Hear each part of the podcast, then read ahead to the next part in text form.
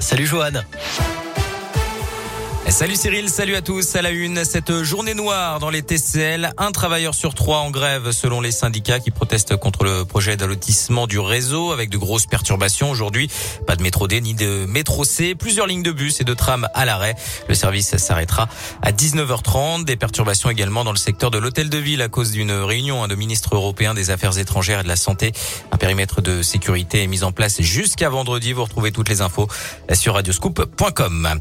Top départ pour le convoi des libertés qui s'était lancé ce matin de Nice, direction Paris, puis Bruxelles, en passant par différentes villes de France. Le convoi emprunte les routes secondaires et devrait faire étape à Lyon demain soir pour repartir vendredi à l'intérieur des antivax et des antipasses. Parmi les revendications, on retrouve également le pouvoir d'achat et le prix des carburants. Un petit coup de pouce, justement, en pleine crise de l'énergie. Le patron de Total a annoncé ce matin un chèque de 100 euros pour 200 000 abonnés au gaz en situation de précarité, à prévoir également une baisse de 5 euros pour un plein de 50 litres de carburant.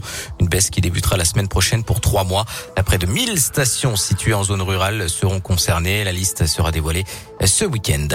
Un nouveau centre de vaccination à Lyon. Le centre de Gerland a officiellement déménagé au centre commercial de Confluence. Ce matin, il est installé dans les anciens locaux hein, de Decathlon. Objectif 1200 vaccinations par jour. Des policiers menacés par un homme armé aujourd'hui à Vienne. Le chauffard les a visés avec une arme à feu alors qu'ils étaient, qu'ils étaient lancés à sa poursuite. Selon France 3, le suspect a pris la fuite avant d'être retrouvé un petit peu plus tard en train de menacer des passants avec son arme. L'homme a finalement été interpellé dans sa boulangerie de Loire-sur-Rhône. Il est soupçonné d'être à l'origine de trois agressions du même type.